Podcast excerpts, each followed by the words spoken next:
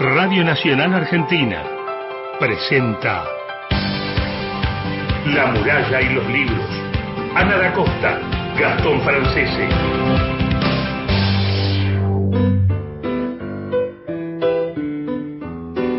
Hola, ¿qué tal? ¿Cómo están? Muy, pero muy buenas noches. Bienvenidos a La muralla y los libros, el programa de la Biblioteca Nacional.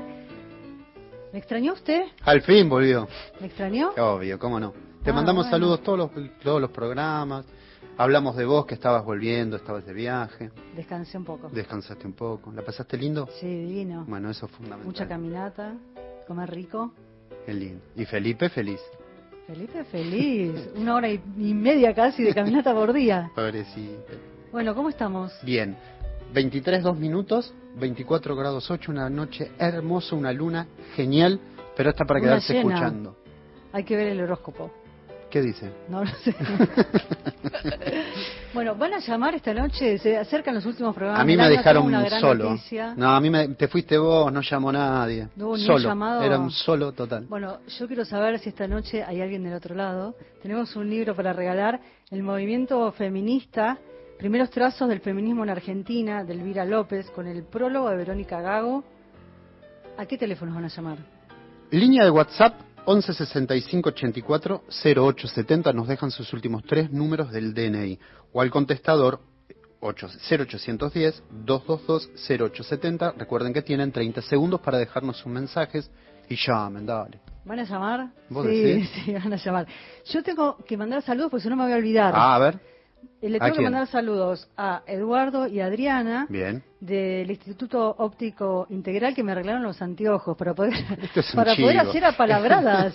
No, lo pagué, lo pagué, pero quería ah, mandar menos saludos. Pensé que, mandar había, saludos, sí. pensé que había un retorno. No, no. Ellos están en Manuel Artigas 7189, ahí en Alberdi del 6900. Le mando un beso enorme porque pensé que no se salvaban los anteojos y me los salvaron, así que les mando un beso enorme.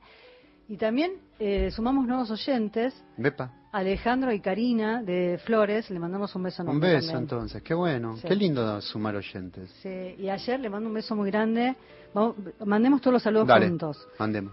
A mi sobrino Jano, que se recibió de Ah, ingeniero en alimentos. qué bueno, Y a mi hermano también en técnico en mantenimiento industrial. Así que le mandamos un beso grande para todos. Bueno, muy bien. ¿eh? Recuerden, Sí. 11 65 84 0870 y es la línea de WhatsApp, nos dejan sus últimos tres números del DNI y participan del sorteo del libro ¿Cuál, Ana? El movimiento feminista, primeros trazos del feminismo en Argentina, Elvira López.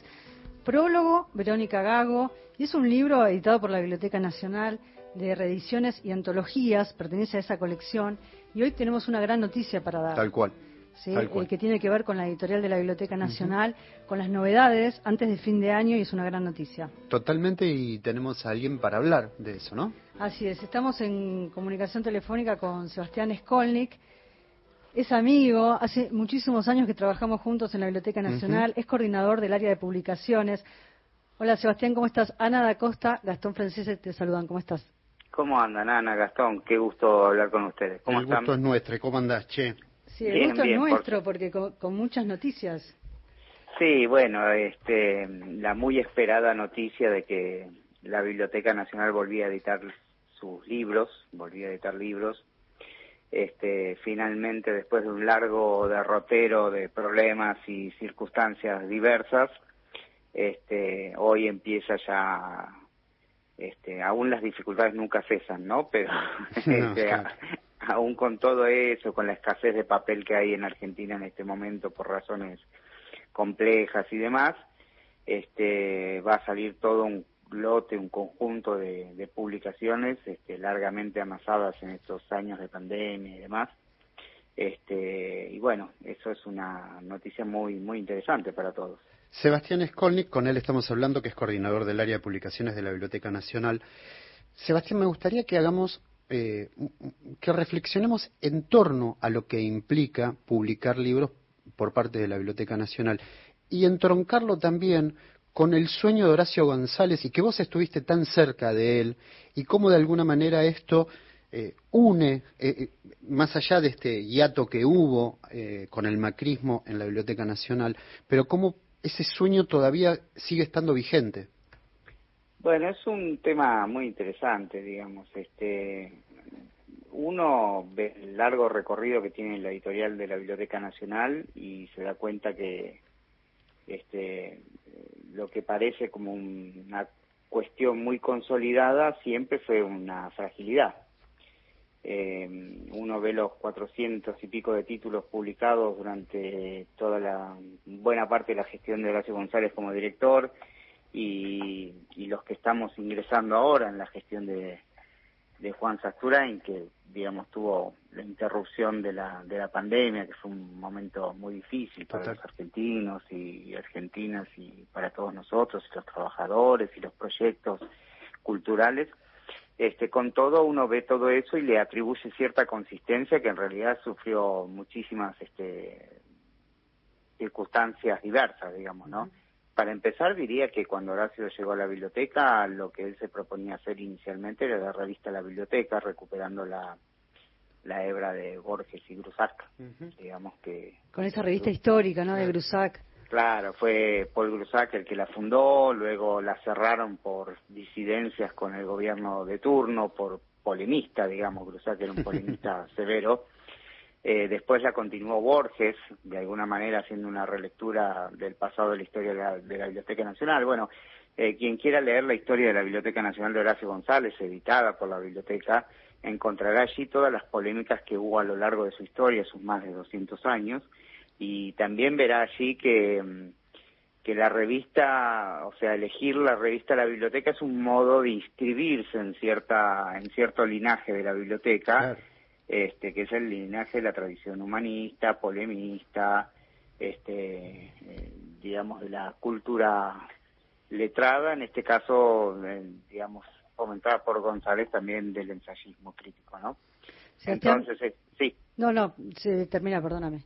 No, no, sencillamente decir que Horacio eligió inscribirse en ese linaje, él quería hacer la revista, por supuesto, nos encontramos, yo lo conocía de la Universidad de Buenos Aires, de la Facultad de Ciencias Sociales, y eh, luego yo le contrapropuse hacer una editorial y eh, porque yo venía del campo de las editoriales independientes y demás y ahí surgió una cosa muy linda no que es la posibilidad de imaginar que el Estado eh, podía tener una editora pública que a la vez participara del universo de los libros o sea porque en general cuando el Estado editaba editaba para guardar los libros o regalarlos o tirarlos o vaya a saber qué este, pero logramos a partir de la invención de un procedimiento de gestión, digamos, por llamarlo de alguna manera, y variéndonos de algunas herramientas administrativas existentes, poder participar en las librerías, en las ferias del libro, vender los libros, y, que la biblioteca fuera una parte importante del mundo editorial y del libro que, que es donde se define buena parte de la cuestión cultural argentina, ¿no? Y del mundo también, por cierto.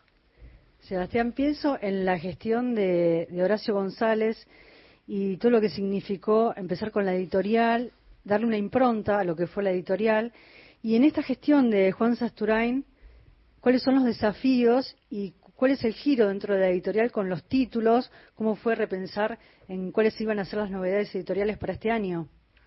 Mira, el primer problema que tuvimos cuando encaramos con Juan es que eh, no es que el tiempo se detuvo, digamos, durante el tiempo que nos sacamos libros. Se fueron compañeros valiosos de la editorial, hubo que recomponer un, sistema de trabajo, este, mm, la desarticulación de la editorial y su conversión en un espacio técnico eh, de corrección de textos fue una, además de todo lo que significó desde el punto de vista este, de la dignidad de los trabajadores de, la editorial y de la historia, eh, fue también un desmantelamiento del proceso objetivo y subjetivo de los trabajadores.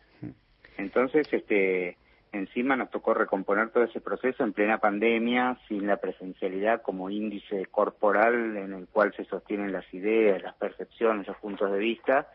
Entonces, bueno, elaborar todo esto a la distancia fue realmente una, de una complejidad enorme. Al principio estuvo Horacio acompañando todo este proceso, después Horacio fallece y bueno, quedamos con Juan, este, digamos, elaborando todo esto y con los compañeros y compañeras del área de publicaciones. Van a salir una serie de, de títulos, este, creo que muy importantes, este, o sea, el primer dato importante es que vuelve la editorial. Y esto ya se puede anunciar, este, refrendar y sellar que está, hay libros en las imprentas, hay libros viniendo de las imprentas esta semana, este, y vamos a editar muchísimas cosas. Eh, las que puedo ya adelantar son es un libro que se llama Guardianes de Piatoc, que son las son es una compilación de miradas sobre Alberto Spumber, sobre el poeta el genial poeta Alberto Spumber. Sebastián, el año el año pasado se había hecho una edición que se, se puede consultar dentro de la página web que está digitalizada. Así es, hizo una edición digital y ahora sale en papel. O sea que va a estar también en las librerías y demás. Luego, también hablando de poesía, vamos a publicar los tomos, dos tomos de la poesía reunida del poeta Luis Luqui, vecino mío del barrio de Parque Chas, este, ya fallecido, pero que, mm, que bueno, que reúne una poesía compleja, eh, importante. Su título es bellísimo, se llama Ya veremos qué hacer con los crepúsculos. Se, le hizo un homenaje el año pasado, ¿no? En Parque Chas. Yo me acuerdo que, estuvimos hablando y que Juan Sasturén participó de ese evento. Sí, sí, de hecho acá hay una plaqueta en la calle de Treveris, donde vivía desde los cinco años. Él nació en Villa Crespo en 1920 y algo, y desde los de 1921 creo, este hijo de migrantes ucranianos y demás, y bueno, desde los cinco años vivió en Parque Chas, a la que imaginó como una especie de república este, independiente, ¿no? Como un país independiente de Argentina. Ahí defendiendo a uno de, los poetas de barriales. ¿Cómo? defendiendo a uno de los poetas de tu barrio. Sí, sí, sí, me da mucho placer eso, porque este, la verdad que, bueno, eh, quienes vivimos en Parque Chas reconocemos cierta identidad que este bastante delirante por el modo en que se dispone el barrio y demás, que eh, de la que somos parte, de alguna manera.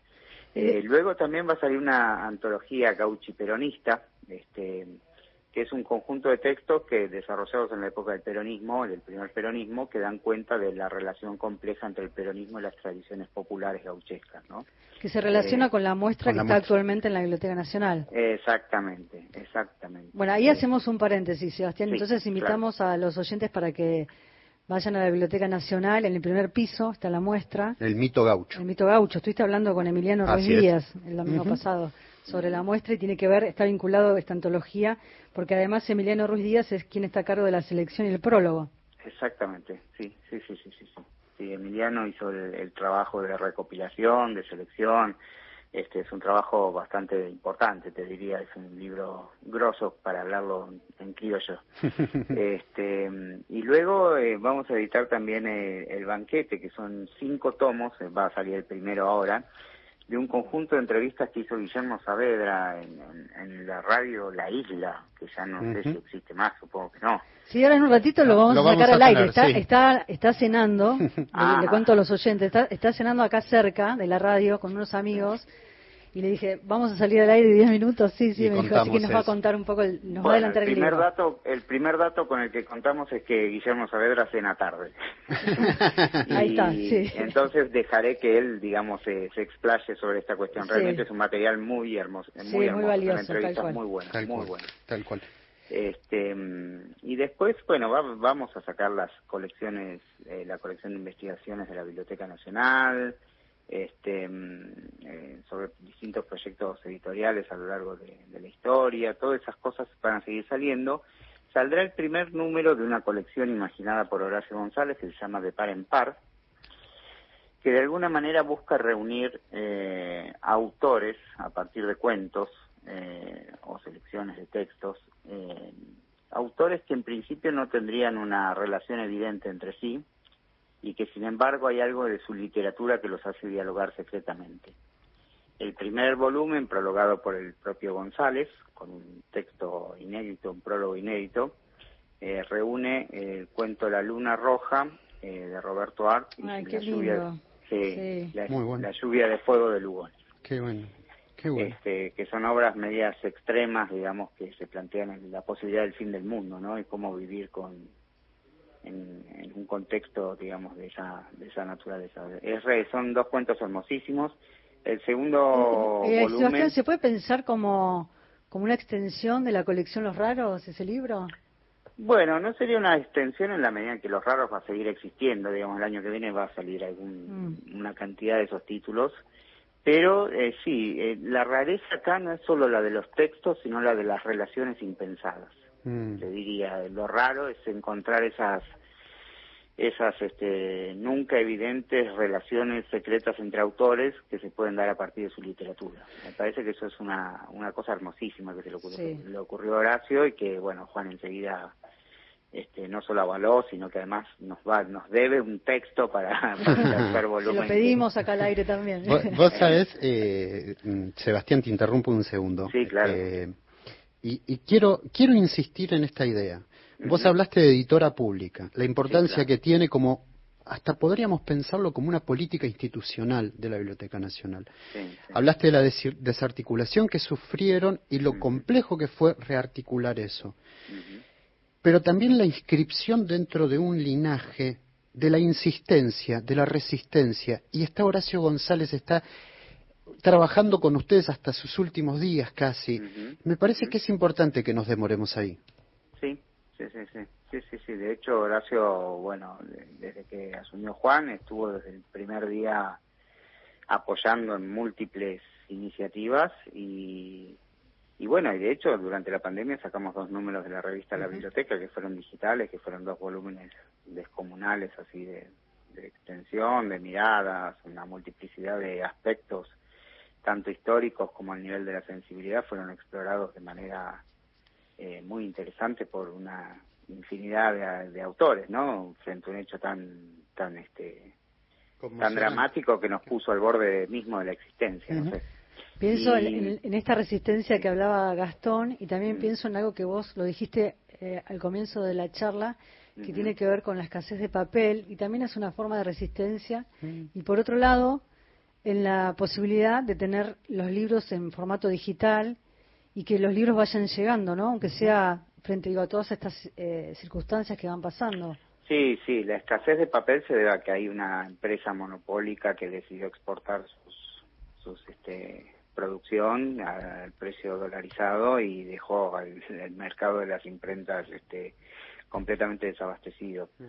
Este, aún así, viste, en, en, algunos casos, imprentas que habían guardado papel o, bueno, de diferentes maneras, algunos libros van a ir saliendo, eh, ya hay muchos, todos estos que estoy nombrando ya están en las imprentas como para poder editarse y apenas se solucione este problema del papel van a, supongo que para febrero los tendremos, digamos. La insistencia, ¿viste?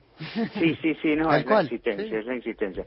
Yo te digo, o sea, el tema de la editorial pública para mí es una cuestión central. Central, por distintas razones. Primero porque eh, una institución pública puede editar aquello que el mercado rechaza por distintas variables, porque no es negocio, porque no está la moda, porque es anacrónico, porque establece una distancia con el presente, porque maneja lenguajes que por ahí están en desuso y sin embargo tienen una potencialidad extraordinaria para indagar alguna cuestión relativa a los dilemas irresueltos que hay en la actualidad.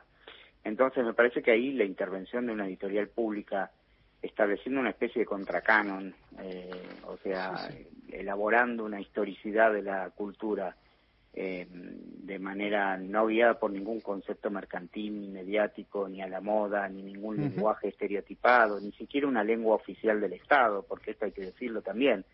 Me parece que la característica fundamental de la, de la editora de la Biblioteca Nacional es la posibilidad de funcionar con algunos parámetros y criterios de una editorial independiente, en el sentido de que es financiada por los este, eh, financiamientos públicos, pero al mismo tiempo eh, se da la capacidad y la libertad de poder hablar las distintas lenguas que componen el mapa cultural del país. Entonces, ese aspecto me parece central. Y me parece que eso también se inscribe en una tradición muy importante de la Argentina, que es la tradición del mundo editorial, eh, que uno la puede remontar a Claridad, Jorge Álvarez, este, qué sé yo, hay una variedad de experiencias editoriales en Argentina infernales, también de experiencias de traducción en Argentina. El primer todo, la primera edición en castellano del Capital fue hecha por Juan B. Justo. Este, mm, eh, tenemos la experiencia de las, las traducciones de José Aricó de todos los debates europeos. No sé, me da la sensación de que con este gesto de una editora pública, la Biblioteca Nacional recobra algo de todo ese mundo pasado y lo actualiza en función de de establecer discusiones contemporáneas. ¿no? Sí, y además poner en valor autores, temas, títulos, ¿no? Para poner en tensión, para poner en discusión dentro de la sociedad y títulos que se suman también los del Museo del Libro de la Lengua con, con tres libros.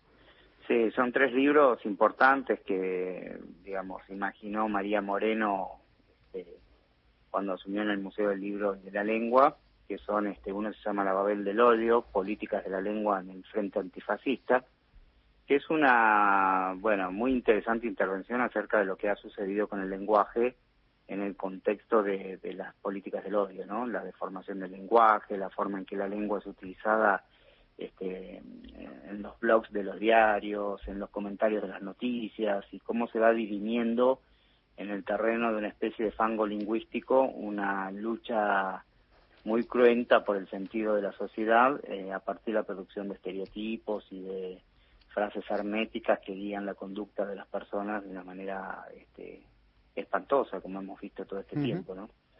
Entonces ese es un primer volumen que es muy importante, luego hay un segundo volumen que se llama eh, Antología Degenerada, una cartografía del lenguaje inclusivo, que este, si se quiere, tiene como, es, más celebratorio de la, este, del nacimiento del lenguaje inclusivo como perspectiva este, de género, de inclusión social, de de discusión de, digamos, de prolongación del gesto de un movimiento social que funda una lengua, ¿no? O que pretende fundar una lengua.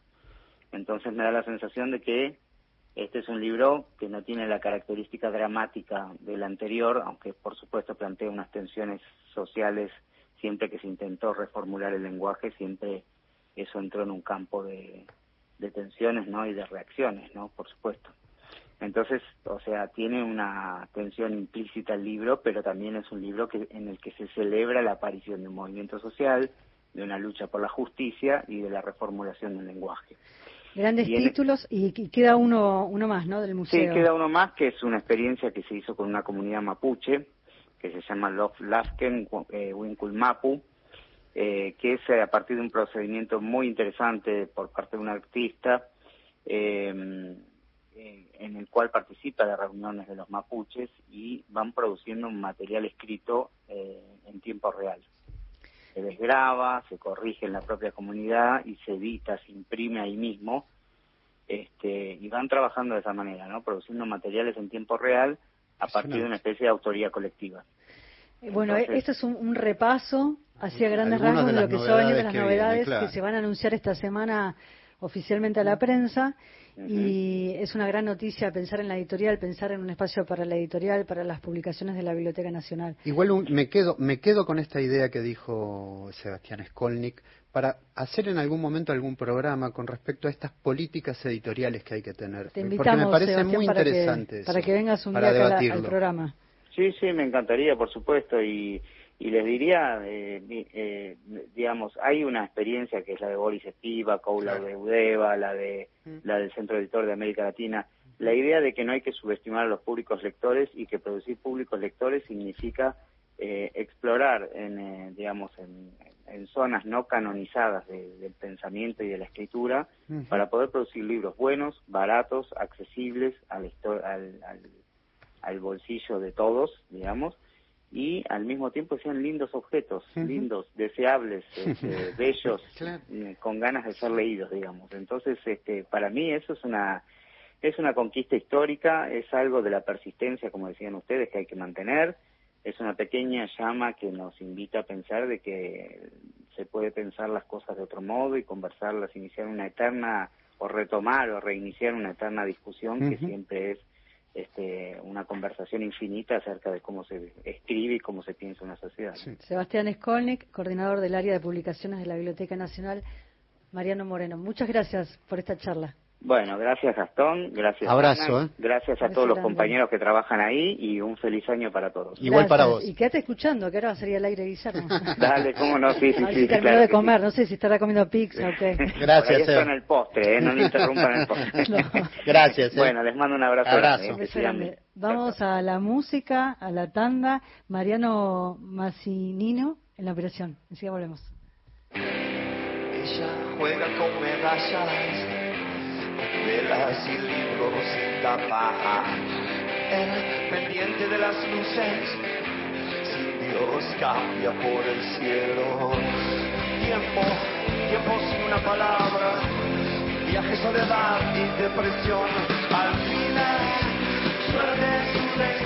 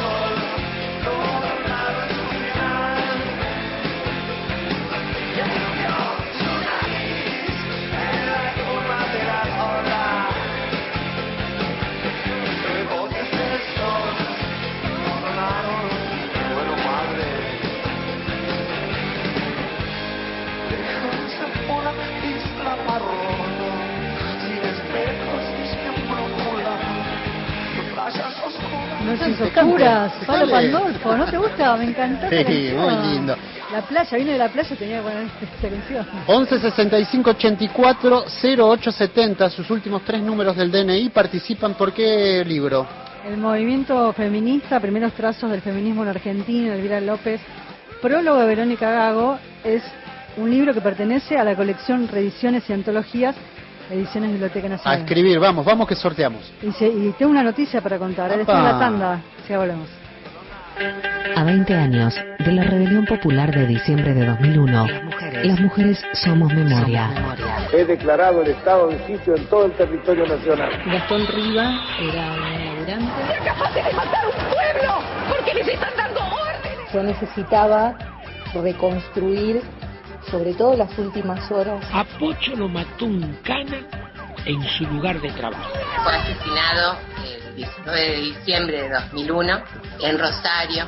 Y nosotros no teníamos nada, nada más que el dolor. Del auto se bajó un uniformado y disparó con su arma reglamentaria. Una de las balas fue la que impactó en Eloísa. Seguimos buscando justicia a nuestros compañeros y nuestras compañeras que entregaron la vida en esos días. Homenaje a las víctimas de la represión del 19 y 20 de diciembre de 2001. Área de Géneros. Radio Nacional.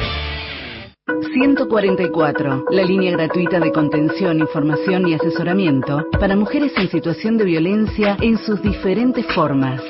144, en todo el país, los 365 días del año.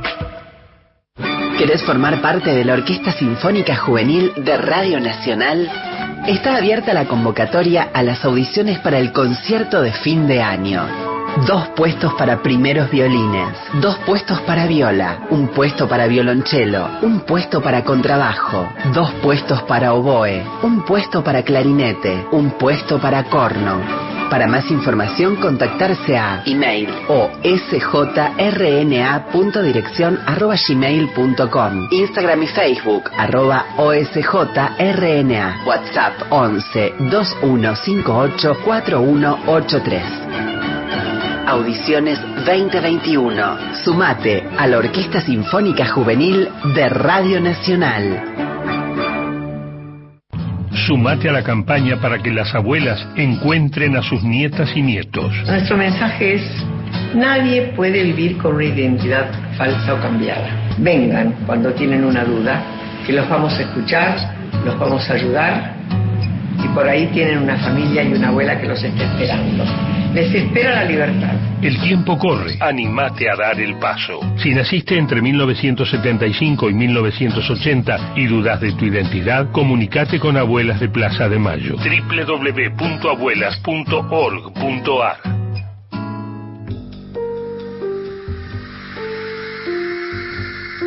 La tibia luz azul titila en la pecera. La tibia luz titila azul por la pecera de nuestra era. Tibia, la luz de la pecera titila en nuestra era. En la era de la pecera de Acuario, en la era titilante y tibia. Contra el cristal de la pecera de Acuario, Rodolfo Fogwill. Literatura en la radio. Escritoras y escritores de América Latina. Nacional, la radio pública.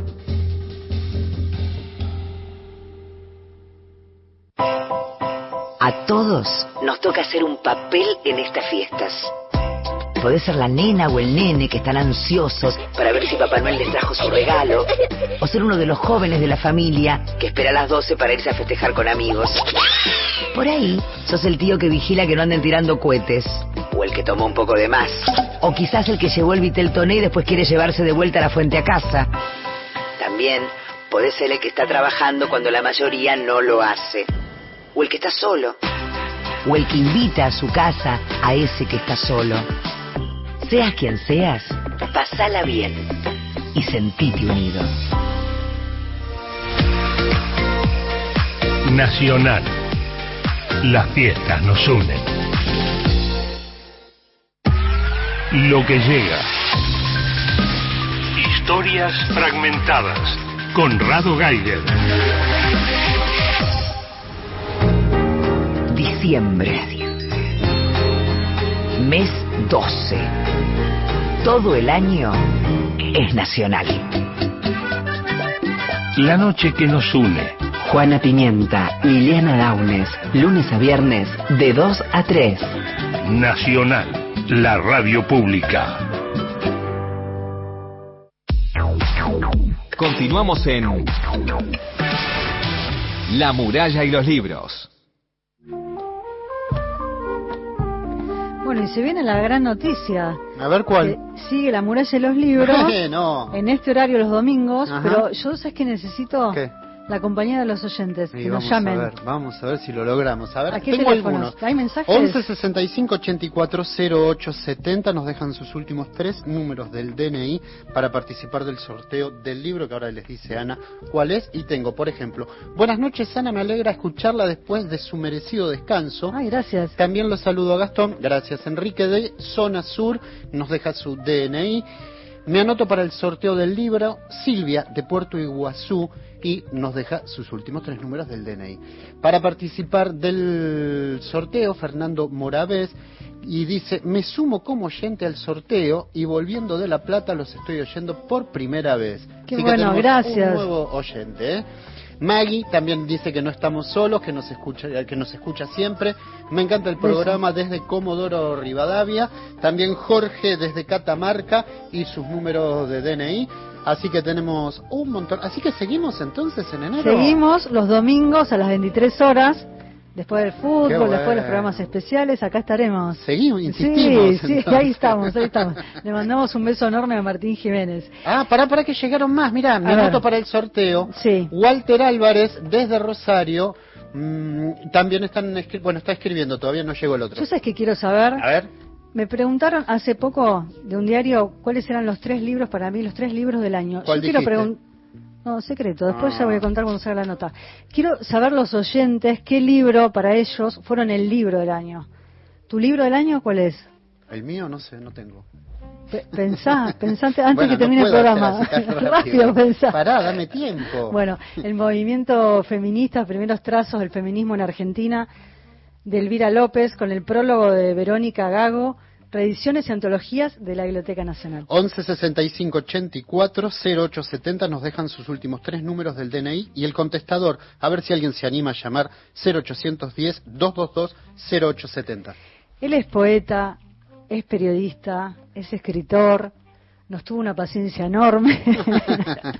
Y está comiendo. Este año está comiendo acá cerquita de la radio y eh, hizo un, un programa bellísimo que es El Banquete y él es Guillermo Saavedra. ¿Cómo estás, Guillermo? Ana y Gastón te saludan. ¿Cómo estás? Hola, ¿cómo va muchachos? Y nada, nada de paciencia. Esperar a los amigos, esperar a los amigos es una forma de la alegría. Hola Guillermo, ¿qué, Qué tal? alegría escucharte, Guillermo. Igualmente. Y qué alegría verte el otro día en la fiesta de fin de año de la biblioteca, celebrando de alguna forma lo que va a ser el- este primer volumen del banquete, este programa maravilloso que hiciste. ¿Cuántos años? Eh, ocho años. Eh, pero antes de, de entrar en eso quería decir algo sobre la fiesta. Eh, Sí. Hacía Ah. mucho tiempo que yo no tenía como ese día una sensación de pertenencia tan fuerte. Qué lindo. Eh, estar en un lugar donde todos los laburantes se sienten identificados con el lugar donde laburan. Un lugar donde, tanto. donde una de las personas más aclamadas fue el jefe de recursos humanos. En cualquier otra estructura laboral sería inverosímil. Le mandamos un beso, Roberto Arno. Bueno, sí, y, y merecido que lo tiene. Eh, bueno, sí, el programa duró ocho años, entre el 97 y el 2005. Eh, era en una FM muy modesta, que no tenía muchos espacios eh, de programas en vivo. Era más bien un emprendimiento personal de la dueña de la radio, que para justificar eh, el propio programa que ella tenía de periodismo a la mañana, eh, y tenía la posibilidad de tener esa, esa antena, esa señal, empezó a poblarla con algunos, eh, no, no demasiados, programas de gente que estaba disponible y que ninguno de nosotros cobró un peso. Pero te quedaste, mirá con qué entrevistas que hiciste. Arturo Carrera, David Viñas, Ana María Yuga, Daniel Divinsky, Luis Felipe Yuyo Noé, Maitena Burundarena, Astor Piazzolla, Abelardo Castillo, Juana Vignosi, Ricardo Pilia, son algunas de las tantas entrevistas que hiciste y que estas claro. forman parte del primer volumen del libro que edita la biblioteca. Claro, porque lo interesante que la gente sepa es que todo esto va a ser algo así como la punta de un iceberg. Eh, el programa duró ocho años y todo este proyecto que yo acerqué a la biblioteca empezó como un gesto en principio desinteresado mío de donarle a la biblioteca todos los audios digitalizados, porque me parecía un acto de, mezquindad o, de egoísmo tener todo eso en cassettes y en mi casa. Entonces la gente de la biblioteca entendió que ese esfuerzo merecía eh, ser, ser un reconocimiento laboral, digamos así, convertir eso en una tarea. Eh, el programa incluye más de 300 emisiones que van a estar todas en la audioteca de la biblioteca. Y a su vez cinco volúmenes de 10 entrevistas cada uno, donde de acuerdo con Juan Sasturain, con Guillermo David y, con gente del área de, publicaciones, acordamos cuáles fueran, eh, vamos a, a, priorizar a las 50 este, más relevantes en forma de libro y a su vez, como vos bien sabes, Ana, eh, de cada uno de esos eh, de programas de grabados se van a ofrecer los podcasts. Sí, ya están subidos en Spotify. Bueno, me entero ahora en este acto. No te doy una buena noticia, por eso te dije de la paciencia. Maravilloso, por eso. Por eso tardaron, porque estaban subiendo los podcasts. Guillermo, eh, estamos hablando con Guillermo Saavedra.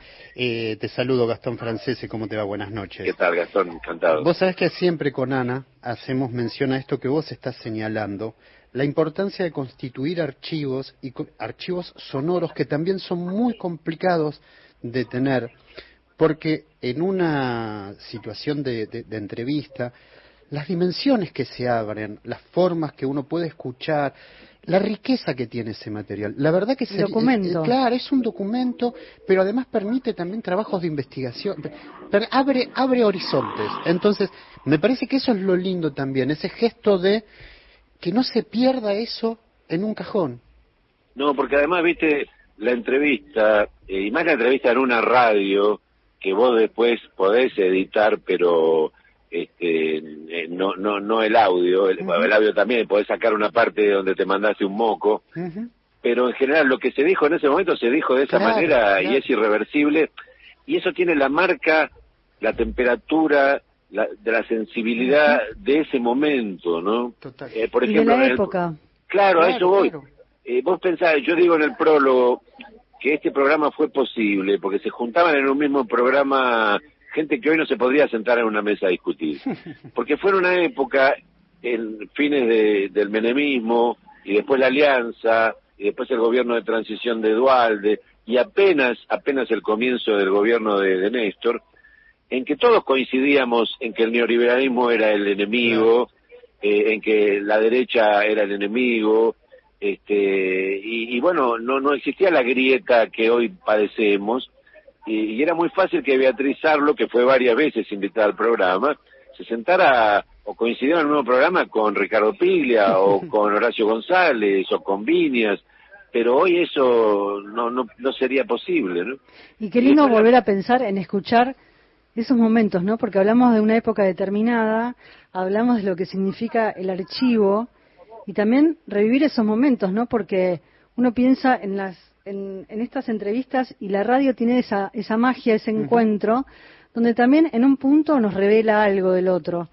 ¿no? Ese, como, esa situación de Yo ahora estoy editando una de, de las entrevistas varias que les hice al querido Horacio González y el día que entrevistaba a Horacio, a esa misma hora River y Boca jugaban un partido importantísimo que era como una final de campeonato. Y tanto Horacio como yo sabíamos que no nos iba a escuchar nadie. Entonces el, programa tenía, y además la radio tenía una insonorización muy mala, y cada tanto se escuchaban alaridos que eran los gritos de gol. Se escuchaban más los goles del vecino que la entrevista. Claro, entonces hablamos nada menos que con Horacio, que no sabía nada de fútbol, pero Horacio empieza en ese momento a reflexionar sobre la importancia que tiene el fútbol en la Argentina, y decía, bueno, yo debo de admitir que algún nombre de jugador conozco, dicen. Y digo, ¿así quién? Dice, y hay un jugador de River que se llama Berti, dice Horacio. Y dice, pero en realidad debo confesar que lo sé porque hay un escritor que se llama Berti también. Qué bárbaro. Entonces, claro, aparece una dimensión de Horacio y una dimensión del momento concreto en el que estábamos hablando de la importancia del ensayo en la Argentina, que es la irrupción de la realidad inmediata a ese momento que se cuela siempre. ¿no? Sí, ahora pienso también, por ejemplo, en, en, en las voces que pasaron por el programa y en la voz de una gran poeta, de Juana Vignosi, que hace muy poco estuvimos hablando con Gastón, con Mercedes Halfon, que hizo la película con Laura Citadela, las poetas visitan a Juana Vignosi, y hablaba justamente, ¿no? Del De- legado. Del legado, del legado, y Juana Vignosi, que vivió tantos años en España. Nos queda un, un testimonio ahí, ¿no? De esta charla, por lo menos que tuviste vos, tuviste la oportunidad de tener con Juana Vignosi.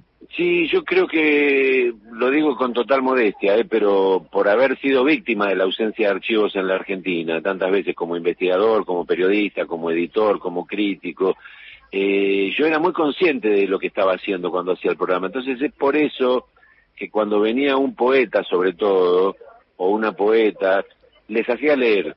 Entonces, cada audio tiene además el testimonio del poeta leyendo su propia obra. Es una El maravilla. programa de Juana empieza con Juana leyendo un poema de ella. Bueno. Y pero David- vos sabés que también sí. con autores con autores, nuestra idea era esa, tratar de Generar archivo. generar archivo, que, que ese momento también de alguna manera sea la posibilidad de que esa reflexión sobre un libro quede para siempre. Y David Viñas también pasó por el programa. Qué, qué placer enorme haber conversado con él al aire.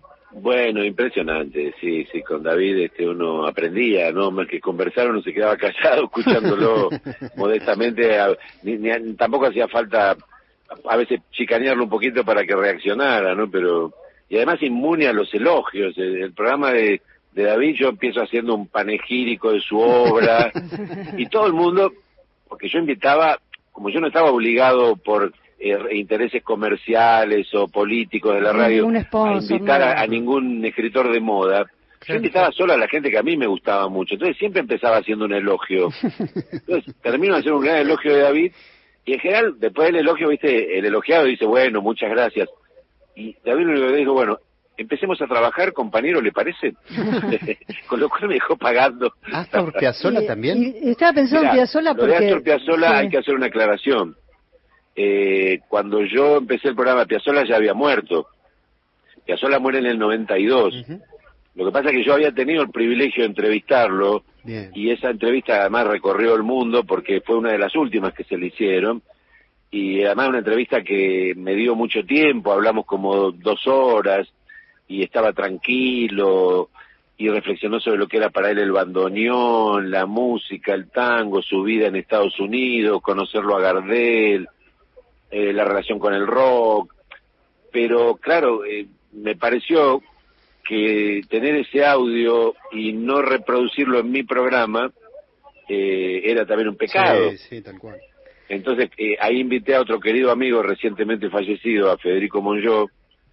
Entonces en, en el programa de Piazzola, el que lea el libro va a ver, o el, el que escuche el audio en el podcast, que el programa consiste en pasamos tramos de la entrevista que yo le había hecho siete, ocho años antes y después la comentamos con Federico y obviamente vamos pasando además música de Piazzola que también comentamos.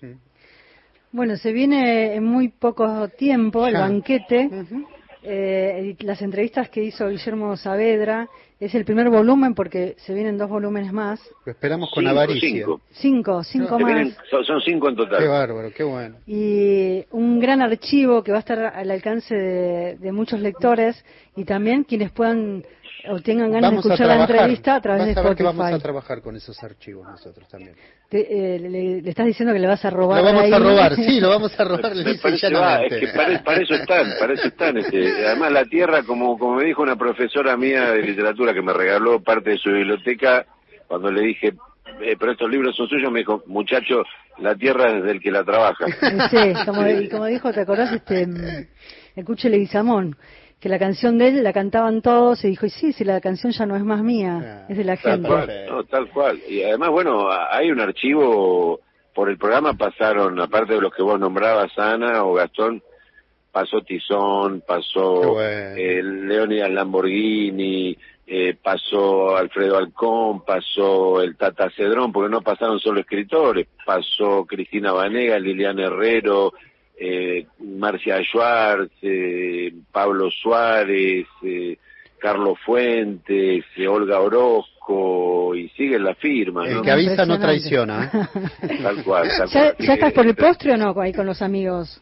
Ya mis amigos eh, amablemente se fueron a caminar a fumar un cigarrillo y me dejaron Te dejaron ahí a- solo. me dejaron solo con un charlotte que se está derritiendo. Anda a comer. Gracias, Gracias. No, gracias a ustedes y eh, la seguimos en cualquier momento. Siempre. Les mando un abrazo muy grande y, muy feliz año. Gracias, igualmente Igual. para vos. Guillermo Hasta luego. Saavedra, eh, periodista, poeta, escritor, eh, y bueno, lo tenemos en la biblioteca, qué lujo. Vamos a la poesía, ¿te parece? Y después Vamos a la poesía que viene desde Córdoba. Córdoba, Elena Vamos. Dale.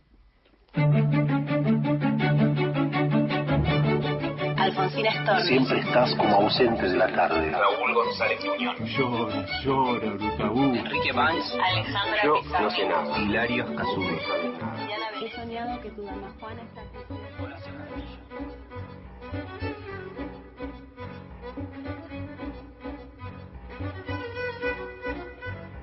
Mi nombre es Elena Aníbali, nací en la ciudad de Oncativo, provincia de Córdoba, en 1978.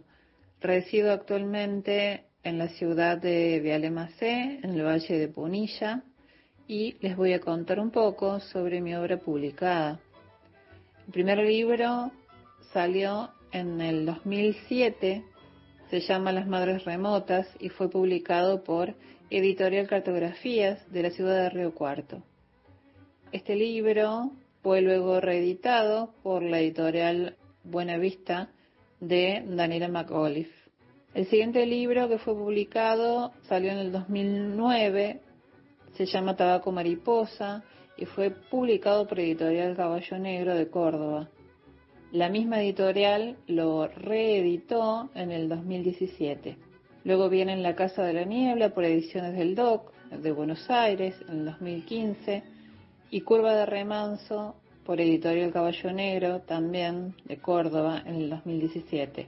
En narrativa, El Tigre por la Editorial Universitaria de Villa María en el 2010 y en el género ensayo, en coautoría con Leticia Recia, Perro de Dios, 10 años en la poética de Alejandro Schmidt, por la coedición entre la Editorial Universitaria de Villa María y Editorial de la Universidad Nacional de Córdoba en el 2020. Mi último libro se llama El viaje y fue publicado este año, 2021, por la editorial Salta el Pez de La Plata. De él les voy a leer dos poemas.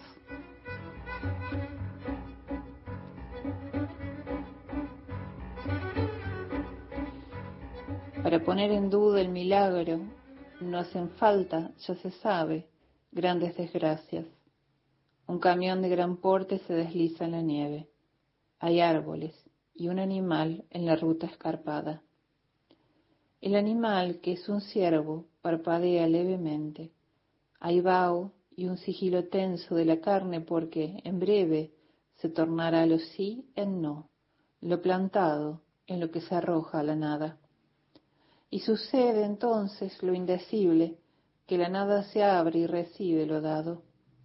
En este plano solo hay un poco de luz, una confusión, porque algo cambia de signo, algo tropieza consigo mismo, y al revés de la vida se abre.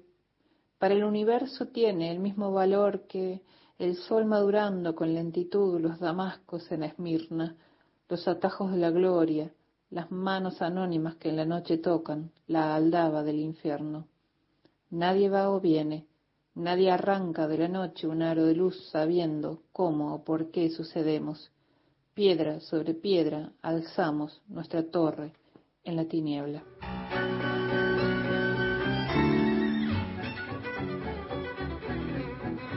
No he enloquecido, no he disparado contra otros ni contra mí, no he arrancado las modestas flores del patio, no envenené agua ni platos de comida, no he dejado palabras impuras en mí, todas las he lanzado al viento. No he diseminado horribles verdades, Neferet, no he corrido contra el viento, ni a favor de él, no he corrido porque correr es un énfasis del cuerpo. He respetado el verbo, no he necesitado de velar el verdadero rostro de la gente. No he cosechado fruto verde, he compartido las cargas de los que estaban cerca. No tapé los espejos durante las tormentas ni en la muerte de los que amé. No he perturbado las estaciones con perfumes atmosféricos. No corté mi pelo ni mis uñas, si no fue por higiene, nunca por vanidad. No he alargado la agonía de Argos, mi perro. No he deseado que regrese la juventud a mi cuerpo. No he planeado que regresaras. Estamos repartidos en dimensiones floridas y distantes. No hablé lenguas, no insistí en que estuvieras. No he abierto puertas ajenas, sí abrí Neferet puertas al vacío. No mentí aunque conviniera, no he criado serpientes en mi corazón, no he olvidado aquella tarde.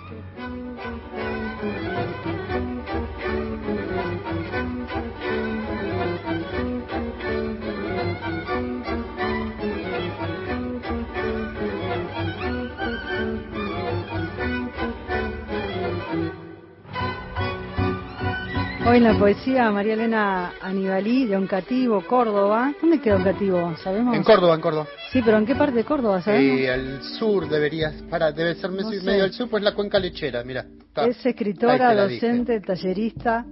Eh, publicó Las Madres Remotas en el 2007, Ajá.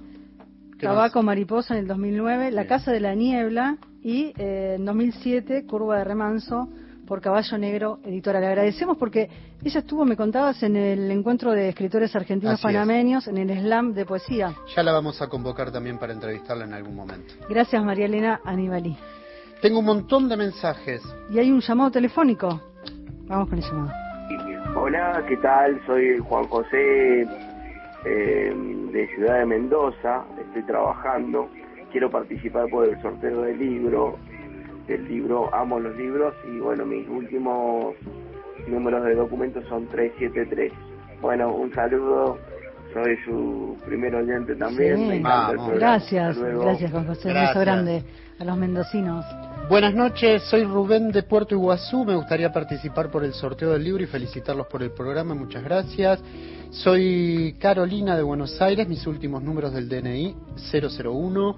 Eh, me llamo Celina. Después tengo. Ah, ¿Qué para, más? hay varios. muchos mensajes. Un gusto muy grande que siga la muralla y los libros para el año que viene. Nos dicen desde Ramos Mejía, Cristina y Eduardo. Después, a ver, que no me, no me tengo que perder. Acá, tengo. Hola gente, me sumo al sorteo para cultivar la mente en estas vacaciones. Mis últimos de- del DNI son 656. Carlos de Salta. Me gusta muchísimo la historia. Y si es algo del general Perón, me harían feliz. Carlos de Salta. Y la última, y no molesto más, en casi ningún medio se hizo referencia a la muerte de José Pablo Feynman.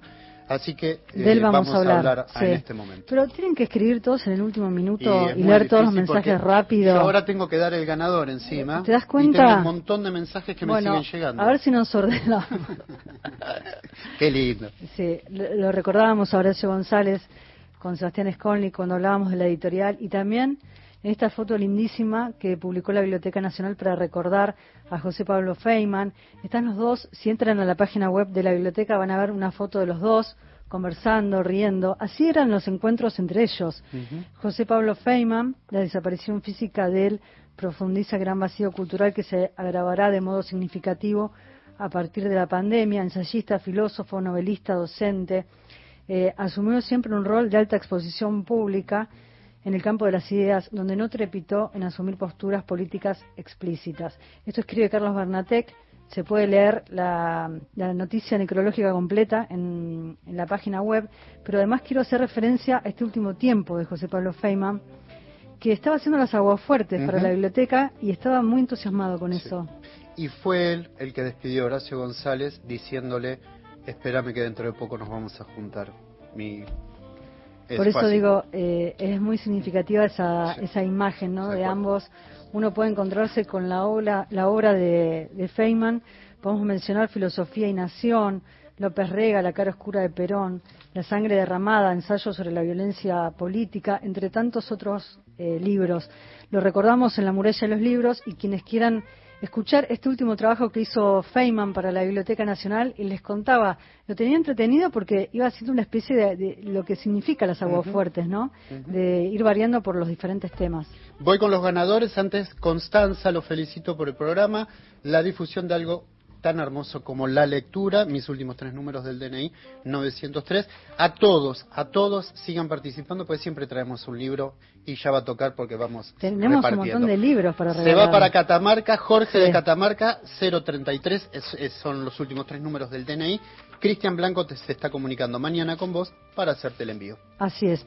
Llegamos al final del programa. No me dijiste, espero que lo hayas pensado, tu libro. No, no lo pensé. Bueno, ¿Lo me quedo pensás para el próximo domingo? La semana que viene. Total, Decimos- seguimos. ¿Hacemos la misma consigna? Dale, hacemos la El domingo Lo que viene, ¿quién va a estar? Virginia Cosín. Virginia Cosín va a estar. Vamos a hablar con la escritora Virginia Cosín sobre eh, sus dos novelas. Virginia Cosín, que formó parte de Apalabradas. Ahí la escuchamos a, a Charo Bogarín, que también estuvo en Escrito en el Aire, con Tonolec. Hay corazoncito. Cuidemos el corazoncito. Llegamos al final del programa y cuidémonos de esta pandemia. eh, Ojo que sigue, Tratemos de cuidarnos, porfi. Nos encontramos el próximo domingo. Que tengan muy, pero muy buena semana. Chao, hasta el domingo.